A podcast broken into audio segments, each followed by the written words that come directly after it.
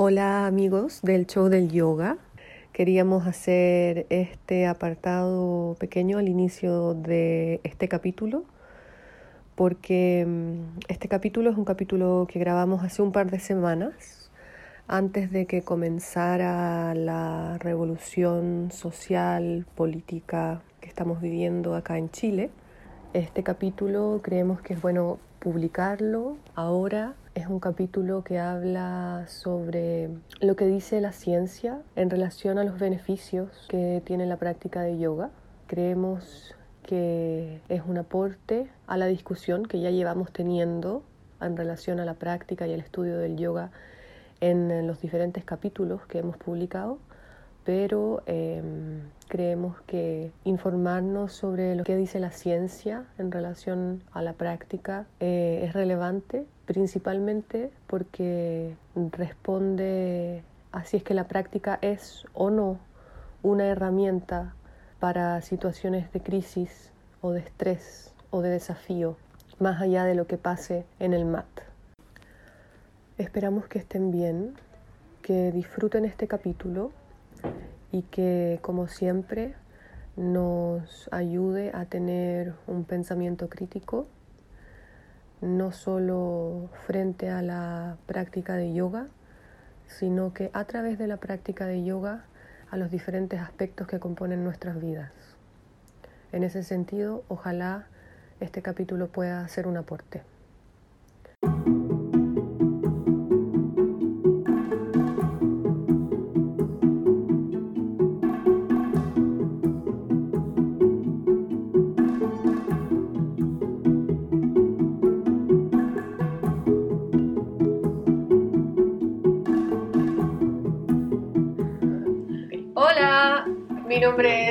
Campos, soy practicante y profesora de yoga. Y mi nombre es Macarena González, soy practicante y profesora de yoga. Y esto es El, Show, del, yoga.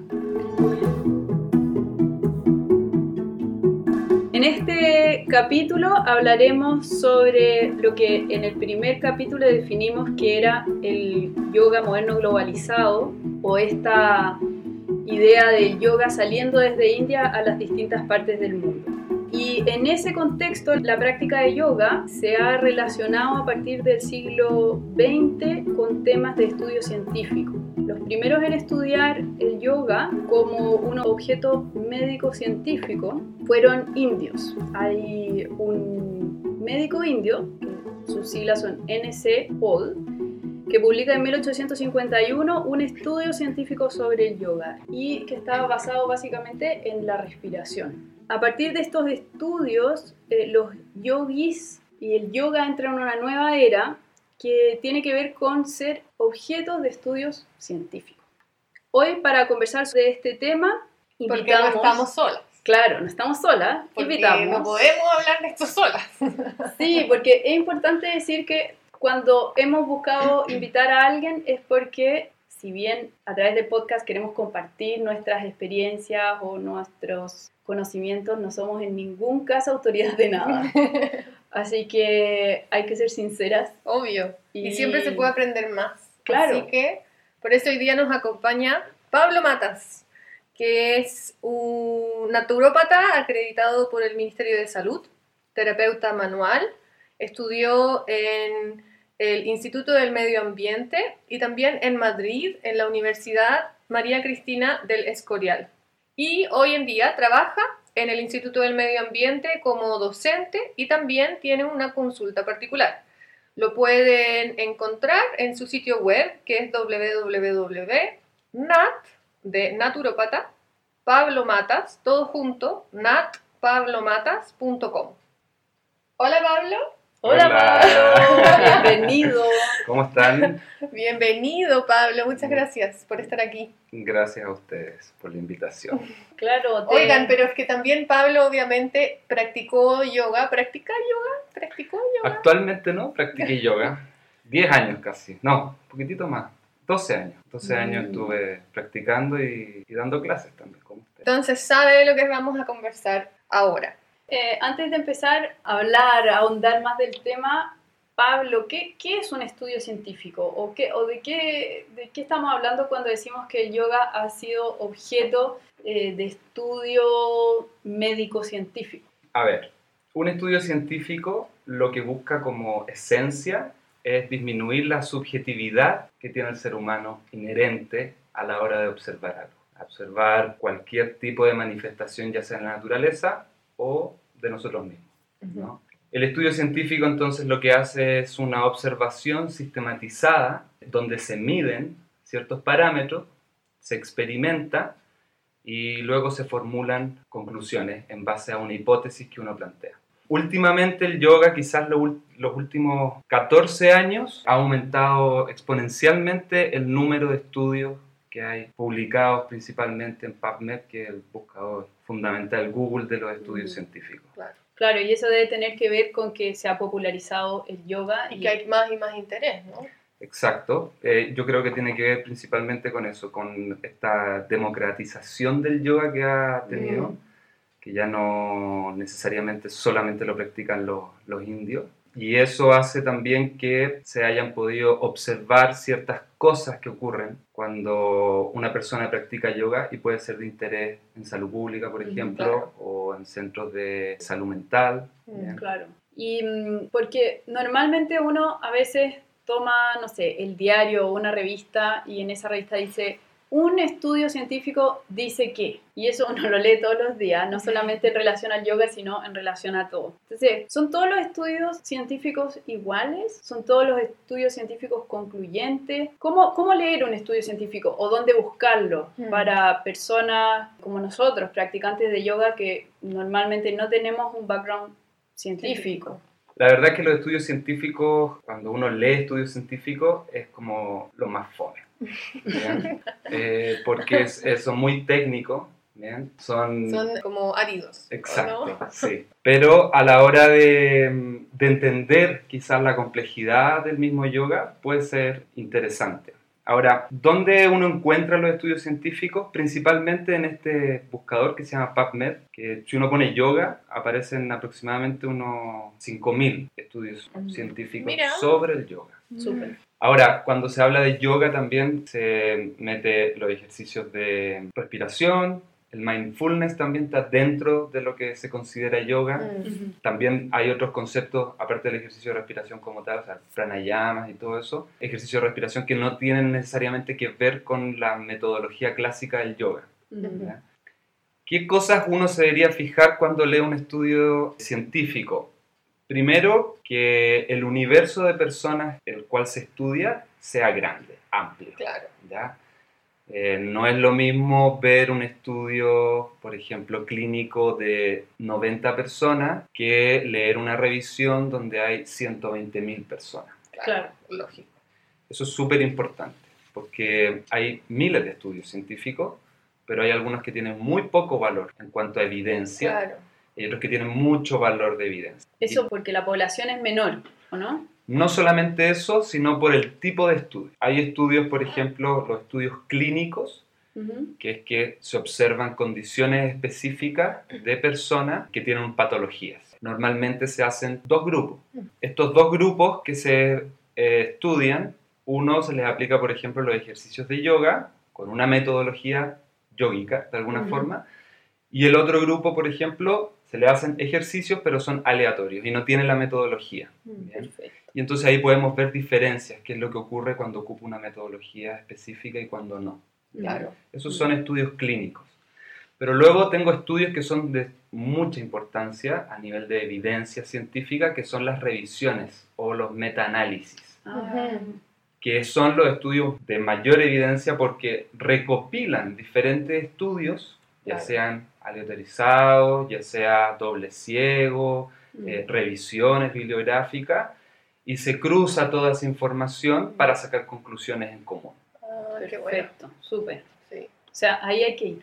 A esos. esos son los que hay que buscar. Esos recopilan más, más información, ¿no? Sí, mucha más información, muchas más variantes. ¿Es más concluyente? Y son de alguna forma un poco más concluyentes. Aunque en general cuando uno estudia medicina basada en evidencia, que es como la medicina que se basa en los estudios científicos y en mm. todo el trabajo de revisión, Uno se ríe porque todas las conclusiones siempre dicen, es necesario hacer más estudios porque Sí, tal y tal y Se tal. cuidan, cosa. sí. Sí, yo creo que el- la ciencia ha, ha contribuido a poder observar más profundamente el yoga y también de repente a ir aclarando algunos mitos que de repente aparecen con la práctica y que uno no sabe bien de qué se trata. Por ejemplo, ha sucedido que el yoga con los años ha cambiado. Yo creo que eso se, se ha notado en todos los capítulos en que hemos hablado y hablando del cambio no como algo negativo sino como algo natural y, y esta expansión del yoga al mundo entero ha hecho que el yoga sea de alguna manera más físico o asociado más a, a la actividad física especialmente a las posturas de yoga las asanas Exacto. y o a la respiración, el pranayama. También está asociado el yoga hoy en día bastante a política en India. Y bueno, y hoy en día en India la Federación Nacional de Yoga ha planteado que el yoga es un ejercicio cardiovascular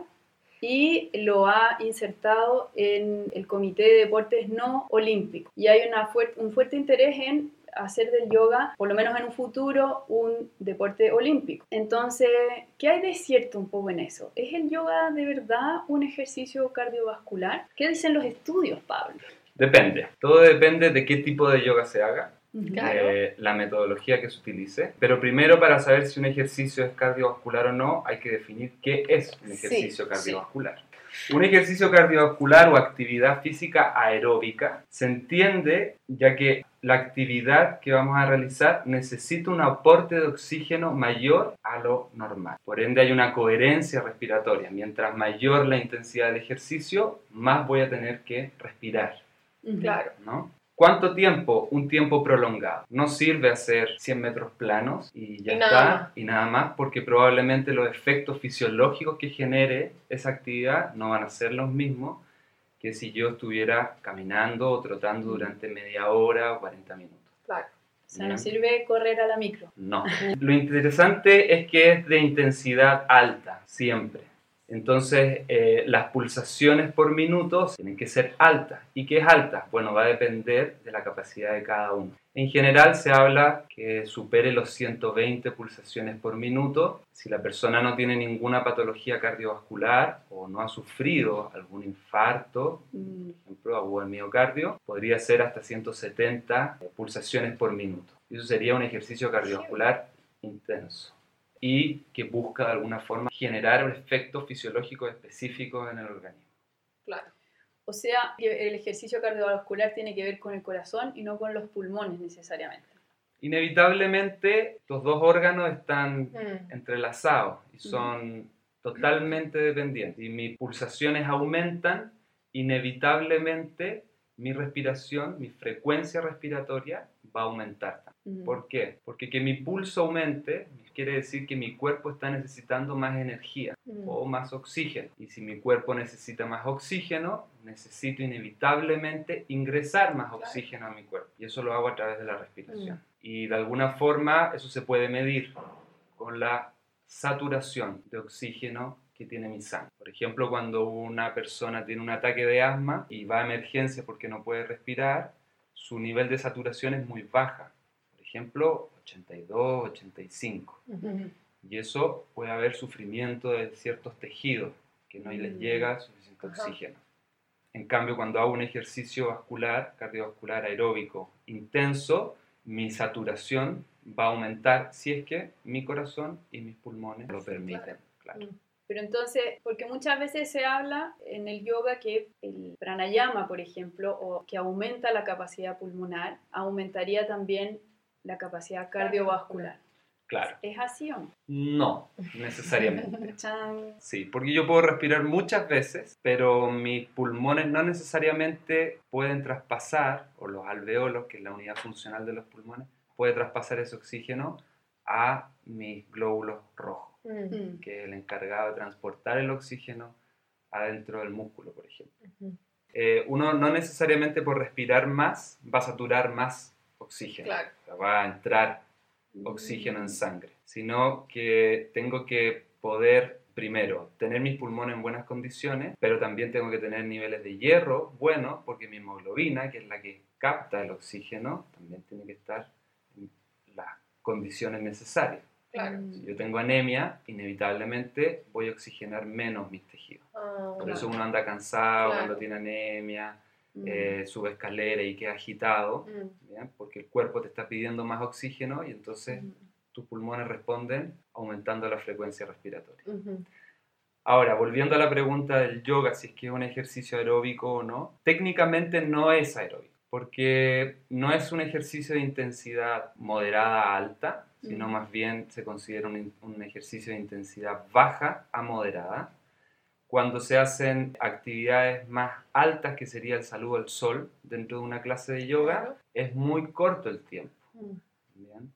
Ahora, si pensamos por metodologías de yoga, quizás el ashtanga podría ser el más aeróbico dentro de O quizás el power, Power vinyasa, yoga, o sí. Claro. sí. los vinyasas, ¿no? Mm. Pero, claro, tendría que durar por lo menos media hora De esto- movimiento continuo. de movimiento continuo. Mm, Sí. Entonces es difícil decir que el yoga es un ejercicio aeróbico, intenso Claro. o efectivo como salir a trotar. claro. Mm. o andar en bicicleta por, qué sé yo, cerro arriba, Mm. ir a- o hacer una clase de spinning, por Mm, ejemplo, que eso es 100% cardiovascular. Claro. O sea, si es que alguien quisiera mejorar su sistema cardiovascular, es mejor que haga un ejercicio más intenso. Exacto. Deberías ir a trotar Claro. o andar en bicicleta o remo Mm, o una clase de Sí. spinning mm. o aeróbic. Pero es muy interesante porque mm, a veces incluso en, en prácticas de yoga uno como hace saludos al sol o hace una práctica continua de vinyasa, toda la práctica, y uno siente que estáis transpirando, que tenéis el corazón acelerado y que estáis cansado de una manera como física concreta Sí, y aún así no es, no es tan intenso, no, ¿no? es tan intenso. Tal cual. Mm. De hecho, hay una revisión sistematizada, estos estudios gigantes, donde dentro de las conclusiones es que se estima que el yoga es una actividad ligera Mm, y tiene un gasto metabólico que le llaman MET, que es menor al, al número 3. En ¿Y es cambio, de, de 1 a cuánto?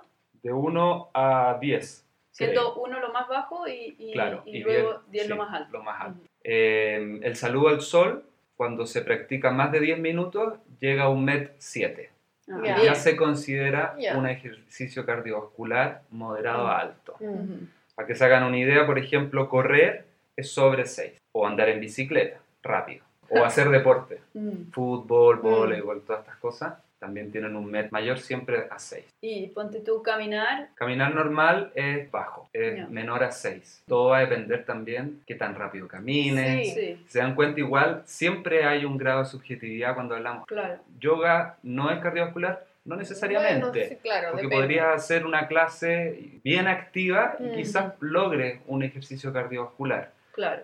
Pero en esencia y lo que vemos generalmente no, no cumple con los requisitos Mm. para que se considere un ejercicio cardiovascular. Muy interesante. Pe- Pero también el yoga sí ha resultado ser de gran ayuda en otras esferas. Sí, sobre todo también porque una cosa es que el ejercicio sea cardiovascular y otra cosa diferente es que el yoga tenga efectos a nivel cardiovascular. Quizás el yoga no es el ejercicio para aumentar los niveles de saturación en sangre, pero sí puede ser interesante, por ejemplo, para bajar la presión Claro, sanguínea, sí, Sí. que es una patología cardiovascular. sí, Sí, sí. claro.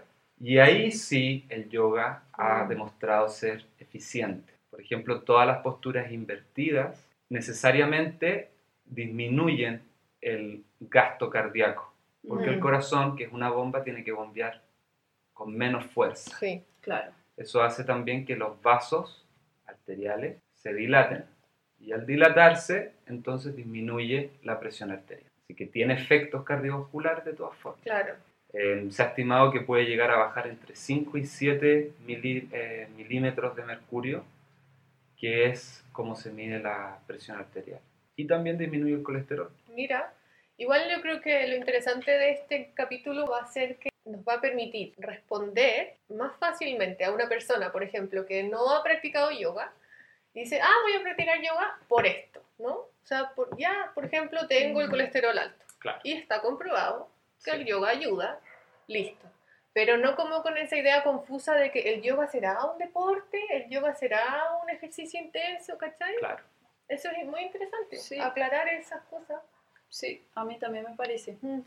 Porque lo que, lo que decías tú, claro, también hay casos documentados de personas que han sufrido un ataque al corazón y que luego la recuperación a través del yoga ha sido muy positiva, pero tiene mucho más que ver con, con justo lo otro que te preguntaba. No es exactamente porque no es un ejercicio Claro. cardiovascular intenso, sino porque se puede trabajar más la calma, la Mm. respiración, posturas que abren el pecho, que expanden la musculatura eh, asociada tanto a la respiración como al corazón, sin necesariamente tener que hacer un esfuerzo extremo. Exacto. Mm. Y eso es súper interesante porque muchas veces pensamos que la intensidad es más terapéutica, que tenemos que reventarnos a Mm. sudar, que tenemos que quedar hechos bolsa después de hacer ejercicio y no necesariamente es Mm. así. De hecho, hoy en día, sobre todo en países desarrollados, comillas, o industrializados, lo que vemos es que las enfermedades están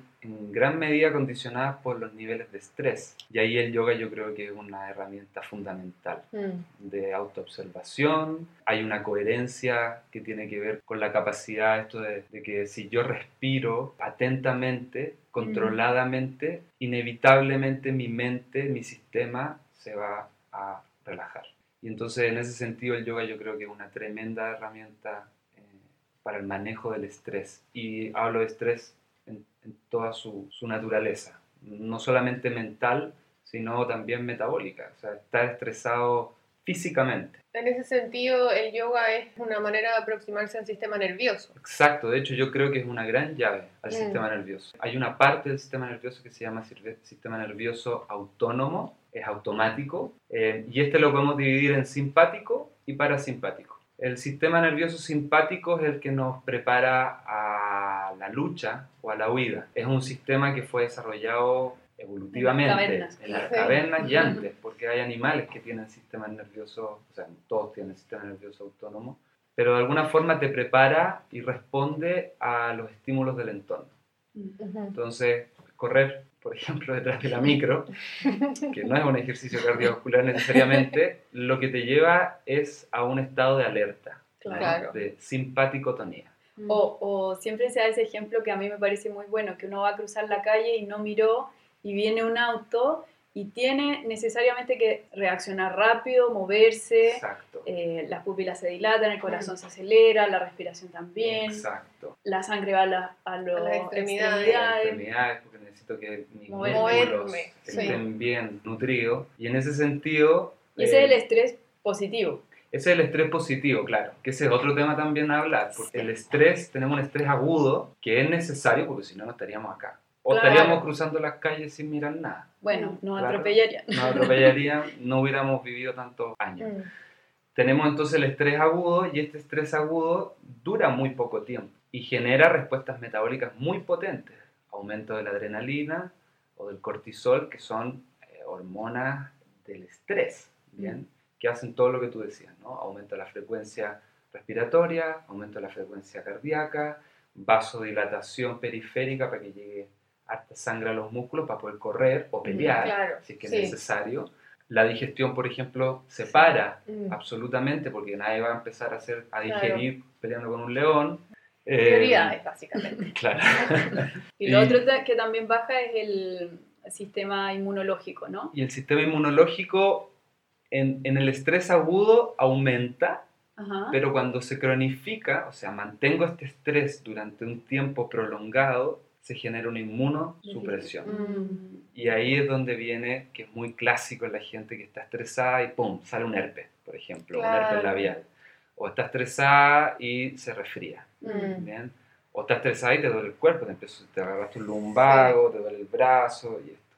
Sí. Y ese, cuando hablamos de estrés, estamos hablando de eso, no del estrés agudo, Claro. del estrés mantenido, crónico, Claro. Mm. que al final es estar con el auto a 100 por hora todo el tiempo y entonces se desgasta. Mm. Sí. Cuando se desgasta, empieza a romperse literalmente el cuerpo.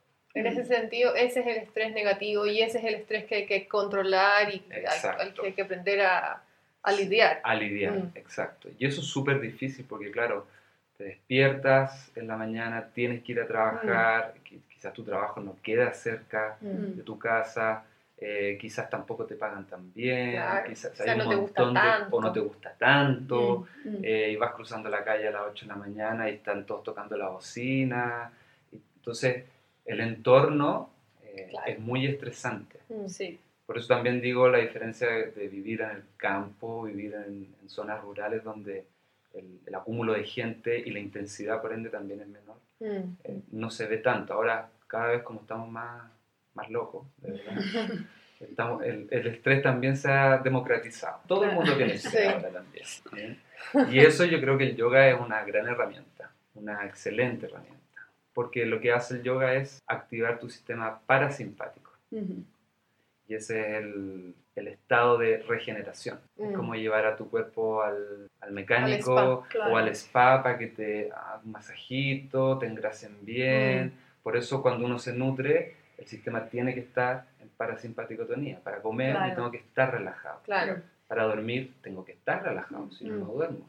Todas estas cosas el yoga la- las aborda Y te ayuda a regularlas, ¿no? Te ayuda a regular la digestión, te ayuda a regular el sueño. Mm. La digestión es increíble cómo mejora con el yoga.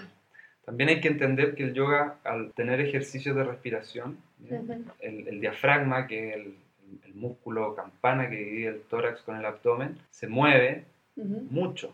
Y al moverse mucho, masajea los órganos Claro. digestivos constantemente. Mm. Y que ya lo decían los yogis hace muchos, muchos años, eh, hoy día se sabe que es real, Mm. que no hay mejor drenaje linfático en la tierra que respirar bien, Mm. Mm. más que que te vayan a drenar Por fuera. por fuera. O sea, no hay nada más eficiente para drenar tu sistema linfático, que es donde va toda la cochinada, Claro, y tu sí. sistema inmunológico, que respirar bien, por ejemplo, o hacer una buena digestión. A mí eso me parece muy interesante porque además es, es barato. Entonces, Sí. es- es- es- Sí. pasa que empieza a ser súper importante a nivel, yo siento, de política pública Exacto. y, y creo que es interesante en ese sentido también los estudios porque pueden entrar a evidenciar que esto es una herramienta que puede ser usada de manera masiva, porque no necesitas, a diferencia de un doctor y un paciente, que es relación uno a uno, en las clases de yoga igual hay una masividad que puede llegar a más personas y que puede complementar muy bien otro tipo de, de terapias que tienen que ver con eh, el estrés o la Mm. ansiedad o la depresión. Exacto. En Chile eso es un tema aparte. Claro. Somos, somos muy depresivos. Como el No, más depresivo del cono sur. el Sí. más depresivo. El más depresivo y los, y los más gorditos. Los más gorditos. Es verdad. Sí, En, en algunas cosas ganamos. Bueno, ahí ganamos. Sí, sí. Sí, pues yo creo que en salud mental, como bien dicen, pucha, y el yoga, yo creo que casi todos los estudios salen muy bien parados. Mm. Sobre todo como, como lo que decían los yogis, como una herramienta de autoconocimiento. Es que eso es muy bacán, porque en el fondo incluso la ciencia le dice que sí a Patanjali, ¿cachai? Claro. Y es Sí. como, sí, es para la mente. Exacto. Eso es muy Sí. bacán. Eso es muy potente. Claro. Porque, claro, el yoga es una, es una ciencia, yo le digo ciencia Claro. porque, porque es una ciencia, pero es empírica. O sea, se basa Claro, en Sí. miles de miles de años de experiencia. Mm. Y eso lo hace tener un sustento muy potente. Tampoco Mm. hay que volverse locos con la ciencia y decir, ah, lo que dice la ciencia es verdad Claro. y todo lo demás es falso. No es así, ¿no? Entonces hay que observar el contexto. Y ahí el yoga ayuda muchísimo en, en- en la capacidad de autoobservación, Mm. de darte cuenta qué es lo que te está pasando, Sí. Sí. cómo está tu mente, qué... Como que entrega claridad. ¿no? Exacto, Mm. claro, es como Sí. parar, que ya entro en parasimpaticotonía Sí. inevitablemente puedo llegar a observar mi mente y, conocerme realmente, Mm. porque creo que el tema de esto es lo que tú hablabas, Maca, que paciente médico, ¿no? Se pierde mucho de la naturaleza humana. Mm. humano es social, necesitamos estar eh, con gente y usted ha meditado miles de veces. Y cuando uno medita con 20 personas, no tiene nada que ver con meditar con Claro. una persona. Sí. ¿no? Sí, Como que hay algo Sí. que es totalmente fuera de la ciencia, pero que se percibe y que te entrega esta tranquilidad, que, que es como que tomo, todos estamos remando hacia el mismo Claro. lado, ¿no? Y en ese sentido yo creo que el yoga es muy potente, muy, muy potente. Hay en el yoga yengar al menos, hay em, algunas secuencias de yoga terapia. Bueno, hay muchas, ¿no? Pero yo encuentro que las más interesantes en este tema son las que están relacionadas con la depresión. Y en el fondo, cómo tu cuerpo es una herramienta que te puede, permitir eh, lidiar mejor con tu estado mental. Y ayudarte y de alguna manera entregarte energía cuando uno no la tiene, pero al mismo tiempo la calma como para digerir lo que uno lo que a uno le está pasando, ¿no? Exacto, sí. Yo creo que en, en ese sentido, cuando uno hace una clase de yoga, al llevar el cuerpo a esta relajación, y si, si estás en un estado depresivo, inevitablemente tu cuerpo va a entrar a un estado de regeneración. Eso va a ayudar sí o sí a tu mente. Y por otro lado después es que cuando hago los ejercicios específicos mentales, Mm, que también ya es como una visión muy mecanicista del yoga, porque como que separamos todo, Sí. ¿no? Eh, pero cuando hago los ejercicios mentales, eh, necesito de ten- tener un cuerpo que soporte Claro. Esta atención, ¿no? Mm. Eh, claro, y si tú haces eh, sentar a la persona en el suelo y tiene sobrepeso o tiene problemas en las caderas, y lo que menos va a hacer va a ser meditar, va a sufrir ahí. Entonces, también como empatizar con el practicante, como decir, vale, tú llegas hasta acá, entonces, bueno, quizás tienes que meditar sentado, o Claro. parte de la clase se hace así, WhatsApp. claro. Eso yo creo que el yoga Iyengar Mm. Mm. lo tiene muy, muy en cuenta, ¿no? Como la- la- los props, las ayuditas. Sí, Sí. pues, y que la gente pueda acceder al beneficio más Exacto. allá de, del cómo llegan, Sí. ¿no? Encontrar la manera para que, no Sí. sé, pues, el efecto de una postura sea físico al comienzo, pero si, ya que estamos hablando de esto, sea más profundo, se logre. Claro. Sin Mm. importar si puede sentarse en el suelo o no, o si No, puede claro. abrir el pecho solo o no, o Claro. etcétera. Sí.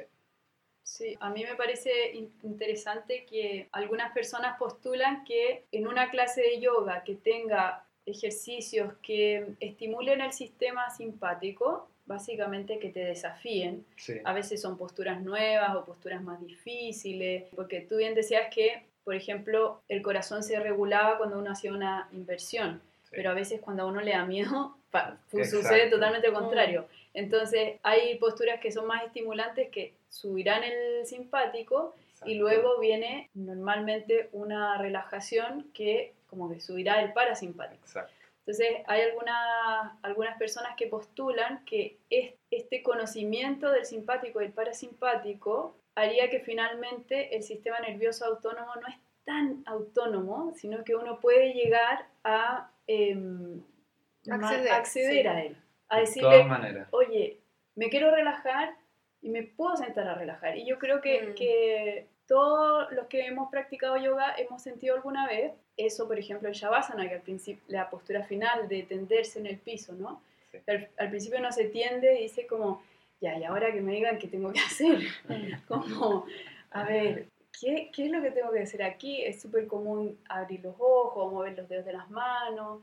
Y cuando uno empieza ya a practicar un poquito más, llega realmente a poder relajarse totalmente desde lo más físico, Claro. pero también a una entrega que a uno le lleva a un estado súper profundo y súper restaurativo en todos los Sí. niveles. Exacto. Yo siento que es como que fuera como Sí. una nutrición energética, nutrirte energéticamente. Es que eso es, eso es, porque al final tú comes y todos esos nutrientes están dando vueltas en el cuerpo. Donde vayan esos nutrientes, si estás en simpaticotonía o en parasimpaticotonía, va a condicionar a dónde va a ir eso. Mm, O sea, si yo necesito energía porque tengo un gasto muscular, vale, lo ocupo hacia el músculo, pero de repente lo que tengo que hacer es recuperar ya ese gasto muscular que tengo de, de Claro. base. mm. Y entonces el nutriente cumple otra función en ese sentido. Mm. Y eso también es, es, es clave, que aunque sean autonómicos este sistema, tengo la capacidad de condicionarlos totalmente Mm. y Claro. de acceder a ellos. Y una de las formas más simples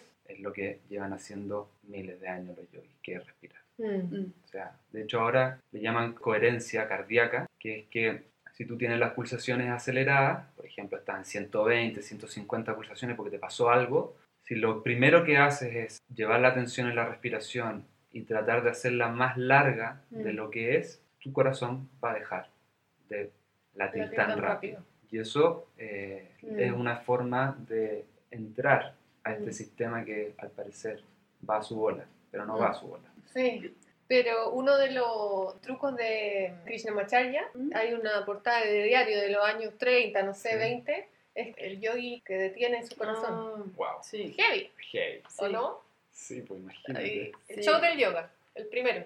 Claro, bueno, a Krishnamacharya le hicieron unas mediciones a ver si podía parar su corazón y claro, no podía parar su corazón. Estaba súper viejito, pero Sí. además imagínate, te meten un montón de tubos Sí, y, y no sé, y te miden cómo está tu corazón. Cero Sí. relajado. Independiente de eso, ¿no? Como que no sé si es importante parar el corazón o no, pero No, yo no, creo no. que... lo- Pero lo- habla de un control, Sí. de algo Eso. que no todo el mundo tiene el control. Eso. Eso, es, por eso es relevante, ¿no? Sí, y lo que sí hay estudios es de eh, yogis que pueden cambiar la temperatura corporal en distintas partes del cuerpo. Mm. Que se les mide, por ejemplo, la mano y tiene cierta temperatura y se les mide eh, la otra mano y tiene otra, Otra temperatura. temperatura. Mm, ¿Mm? A través de, claro, de Vale. ejercicios de meditación. claro. Sí. De alguna forma igual, antes nosotros creíamos esto del sistema nervioso autónomo que iba por su- a su lado y, y a su bola, pero con todos los estudios de neurociencia, que llevan muchos años, ahora están de moda, pero llevan muchos años estudiando el cerebro, cómo influye, y claro, el cerebro es parte de nuestro sistema nervioso autónomo. Claro. Mm. Lo que pasa es que tenemos una parte que no la tiene parece que ningún animal, que es el neocórtex, Mm.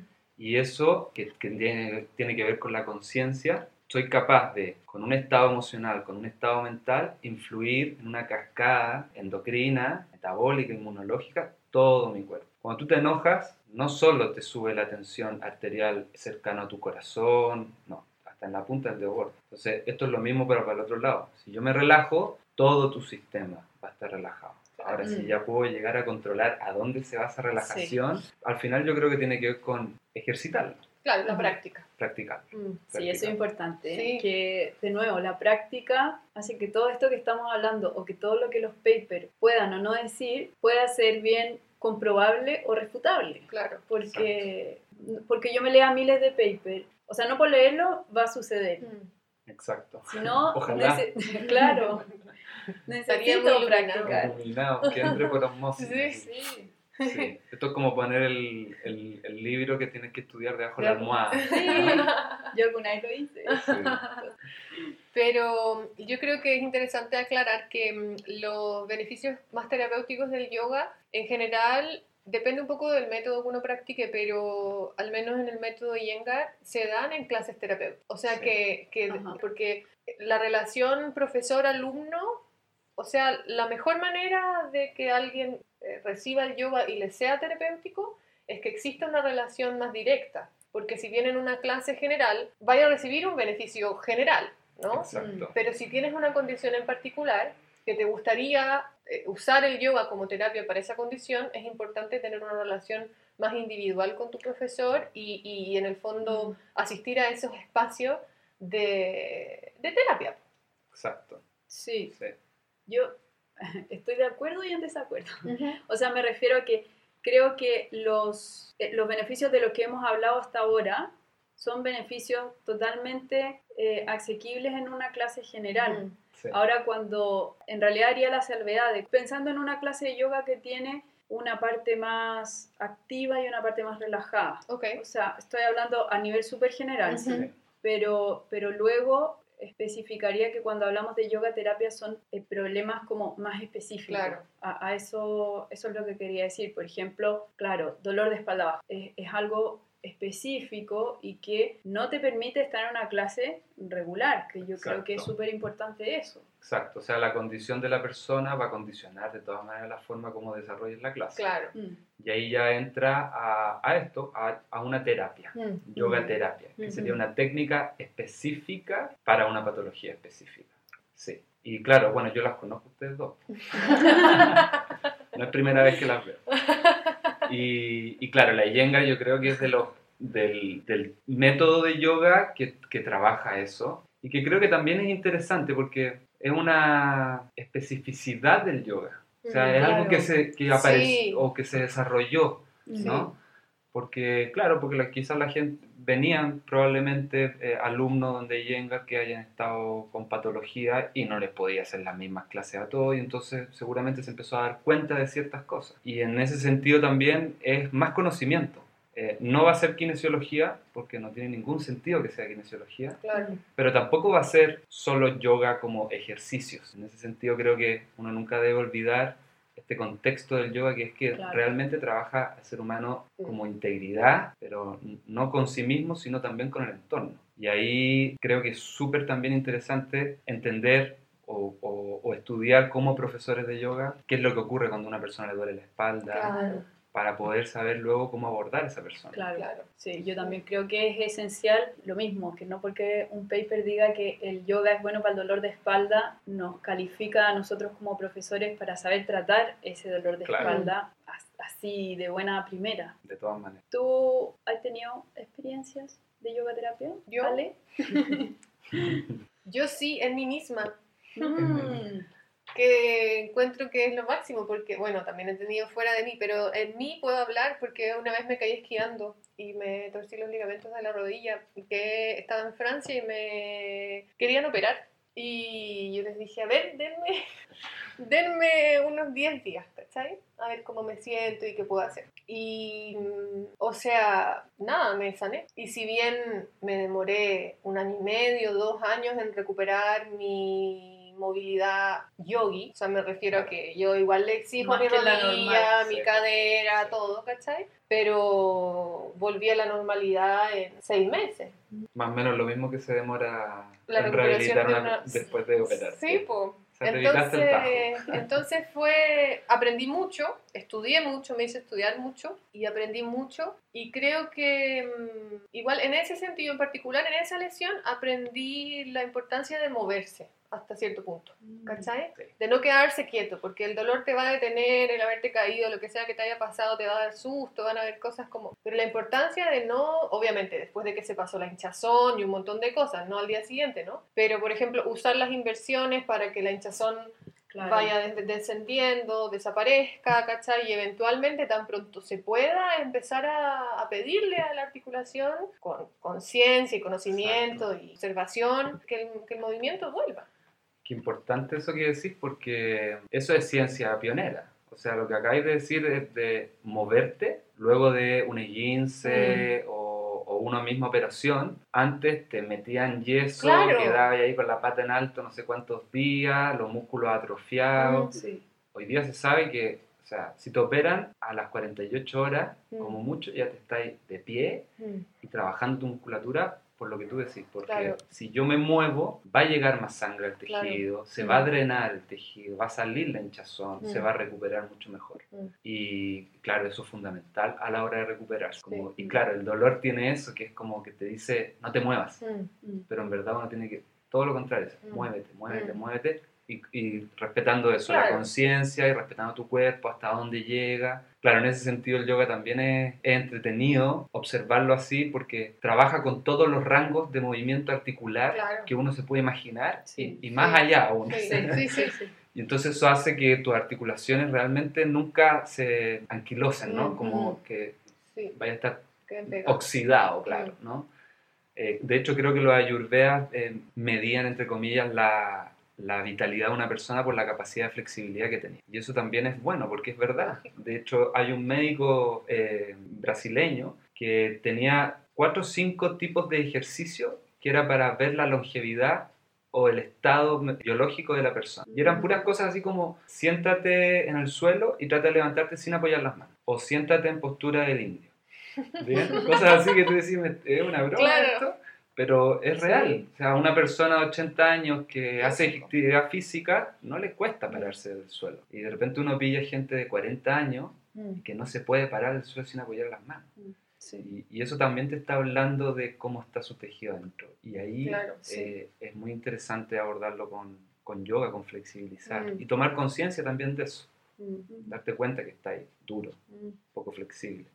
Sí, porque estáis duro de cuerpo y estáis duro de De cabeza. cabeza, Sí, po. siempre. Oye, Maca, ¿y tú has tenido yoga terapia? Yo sí, en mí, en varias cosas, pero lesiones relativamente menores. Una que tiene que ver con una sinovitis en una cadera por haber trabajado de manera poco equilibrada en yoga, Mm. porque tengo una escoliosis y por no haberle prestado atención a la escoliosis es que mi cadera empezó a sufrir.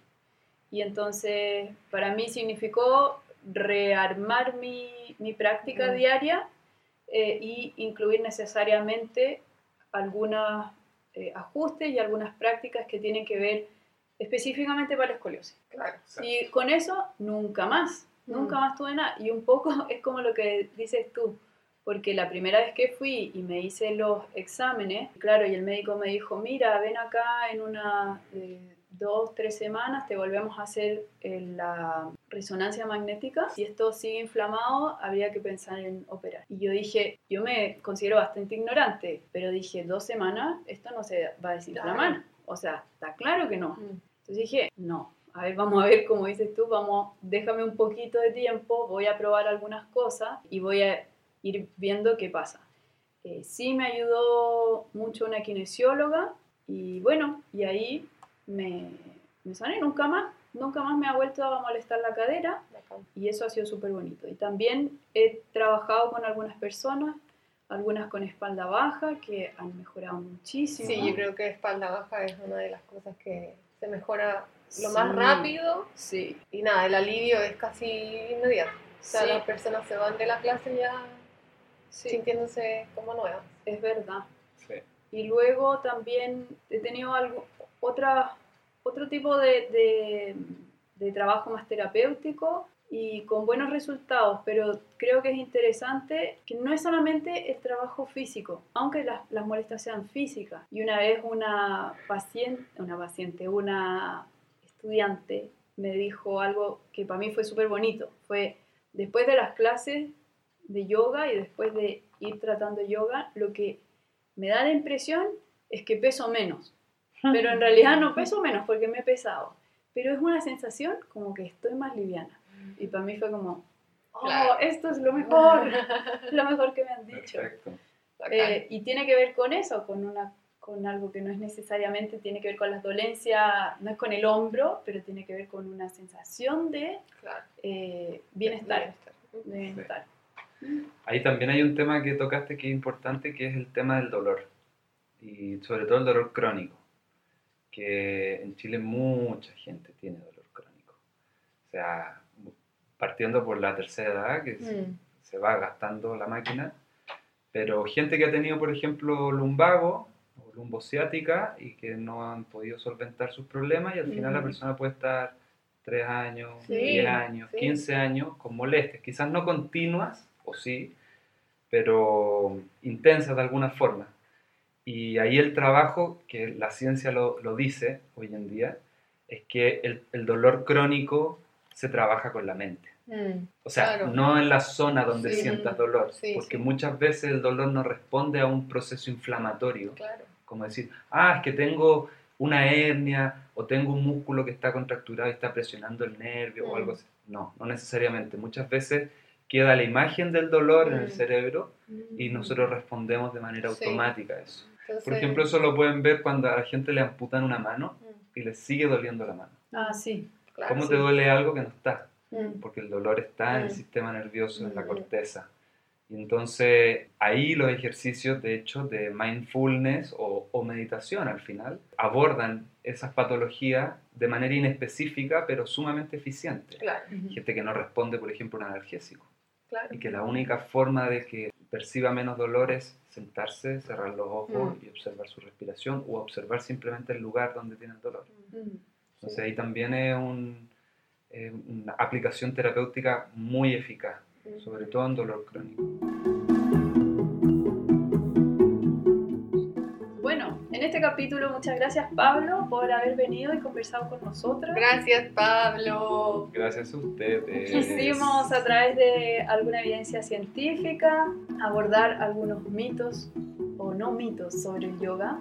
Básicamente que, como decía la Ale, la ciencia ha confirmado lo que Patanjali decía, que el yoga es Para la mente. Exacto. Sí. Bueno, eh, Oye, Pablo, ¿dónde te pueden encontrar? ¿Puedes repetir tu...? Eh, me pueden encontrar en mi página web, que es nat, de naturópata, pablomatas.com. Y en mi Instagram, que es Pablo M. Nat. Oye, pero ahí te vamos a taguear todo, obvio. Sí. Sí, Los links están en SoundCloud. sí, Exacto. como siempre. A nosotras nos pueden encontrar en Instagram y en SoundCloud como el show del yoga. Tenemos un mail, el show del yoga Estamos en Spotify y en Apple Podcast. Sí, ¿qué más? Com- Coméntenos, escríbanos. Denos sus experiencias de yoga como terapia, para qué les sirve a ustedes más allá del, de lo físico, ¿no? Sí nos estamos escuchando. En el próximo capítulo de El Show, del, yoga. Chao, chao. Chao.